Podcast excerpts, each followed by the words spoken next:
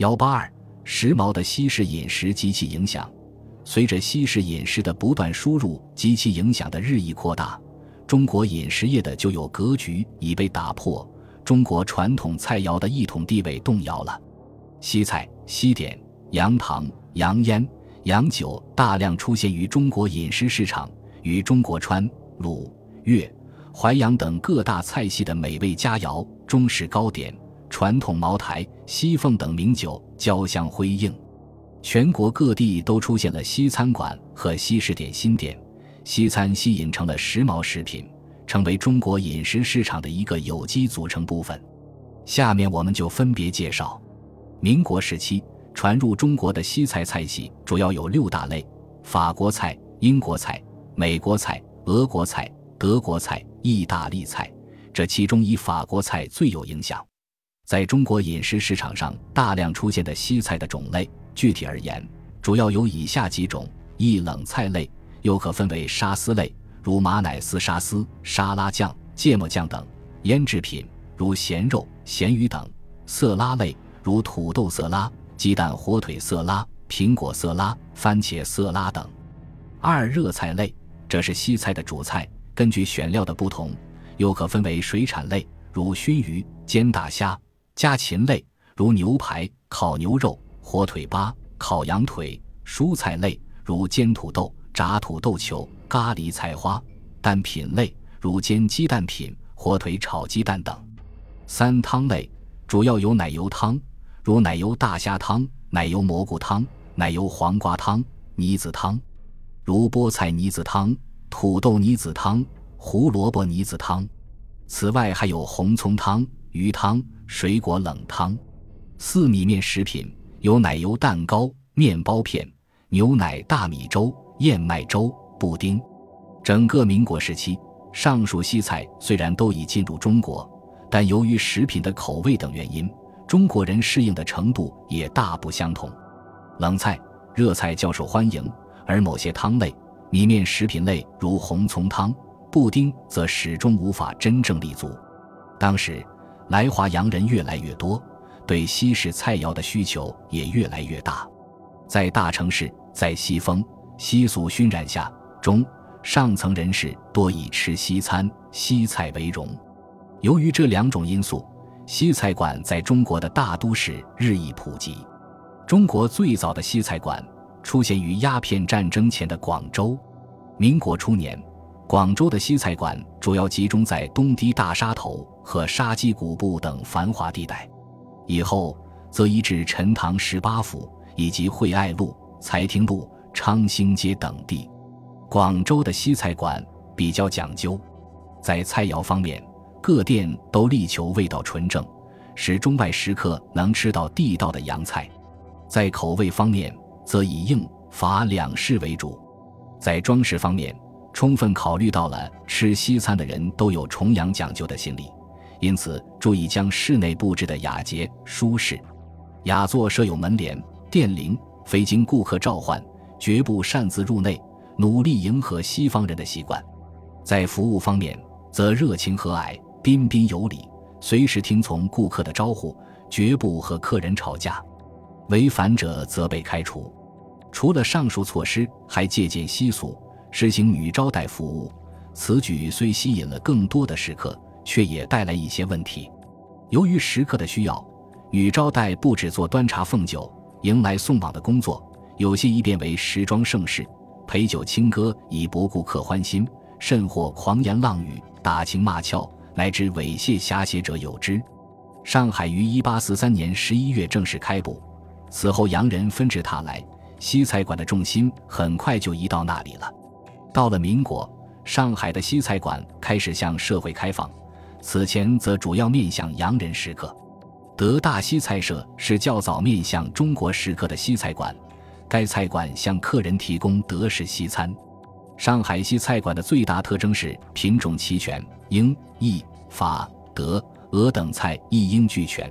最著名的英式西菜馆是大西洋西菜社，意式西菜馆则首推天鹅阁，法式西菜馆当属喜乐麦。喜乐麦菜馆是现在上海最负盛名的红房子西菜馆的前身，主要经营蜗牛肉、芥末牛排、红酒鸡、奶酪小牛肉等菜肴。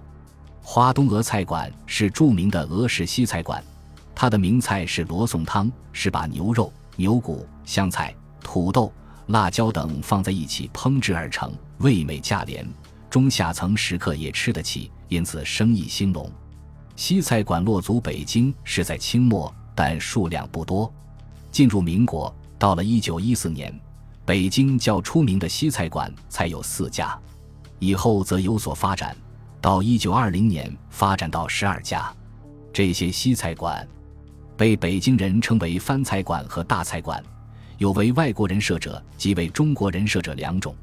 中国人设者多在前门西一带，趋势者每在此宴客。其价每人每十一元，点菜每件自一角五六分至二三角不等。据当时的报纸记载，醉琼林、玉珍园、德利等著名的西菜馆，经常是高朋满座，无论是套菜还是点菜都供不应求。很多菜馆还增加了其他服务项目，如包火、送菜上门、提前预订等。西菜的日益盛行，对于中菜形成了冲击。以致到了二十世纪三十年代，北京一些中菜馆的厨师也开始承认西菜却有其长处，注意兼收并蓄，取长补短了。他们大胆使用传统中国菜拒绝使用的西红柿、土豆、生菜、洋葱、莲花白等西式蔬菜，对于西菜调味品如味精、咖喱、番茄酱等也一概接纳，并参照改进后的西菜烹调技术。创出了一些深受食客欢迎的新品种。这些人中的代表人物，首推西来顺饭庄的创办人楚祥。在武汉，西菜馆有大、中、小三种类型。据《汉口小志》记载，一九一三年，汉口大旅社所设的瑞海西餐厅为武汉首家西菜馆。此后，海天春、第一春、美的卡尔登、大中美等西菜馆陆续开业。到二十世纪三十年代，武汉西菜业已形成很大规模，且生意兴隆，而中菜却有些不太景气了。当时武汉有大中型西菜馆二十六家，小型西菜馆更多。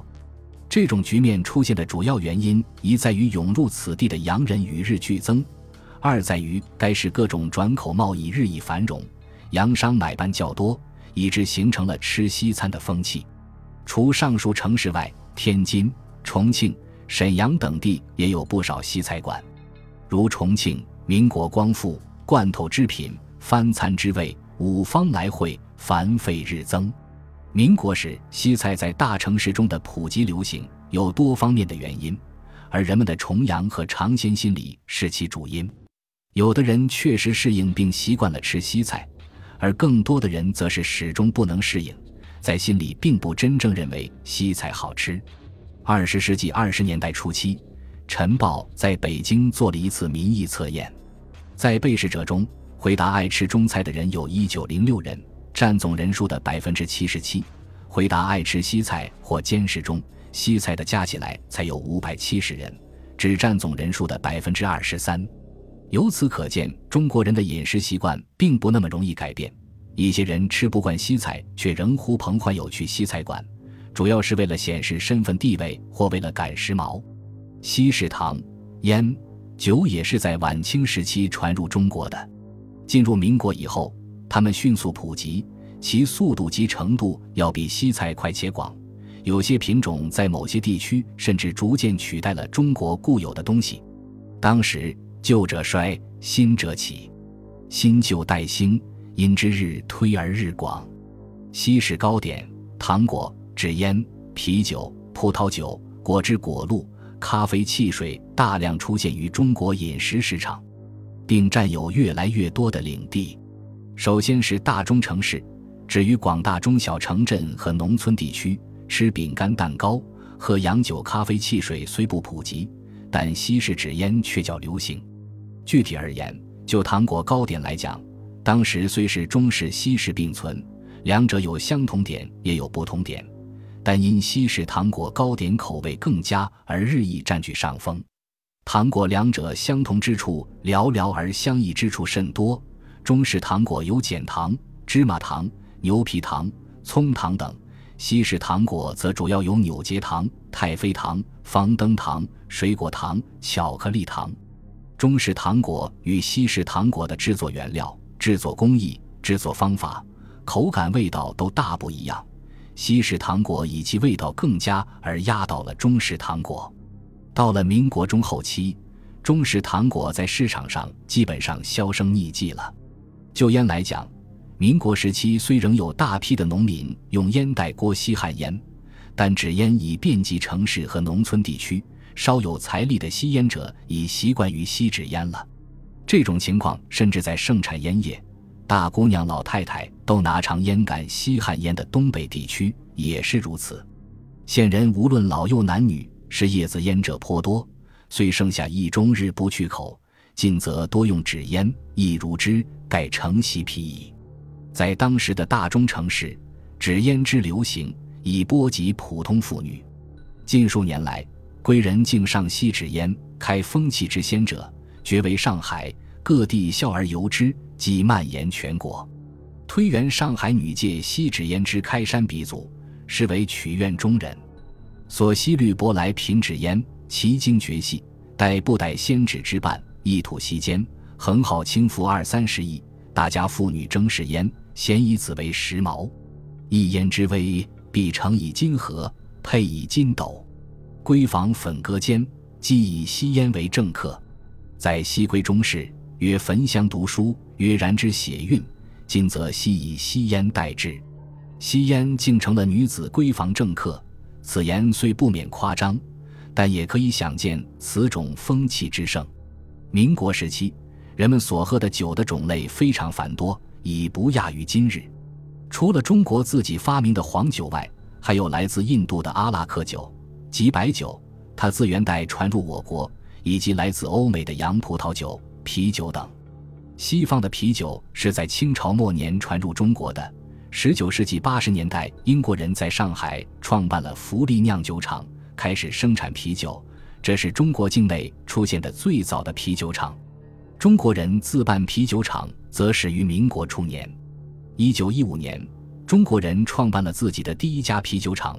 北京双和盛啤酒厂生产五星啤酒，其牌号一直沿用至今。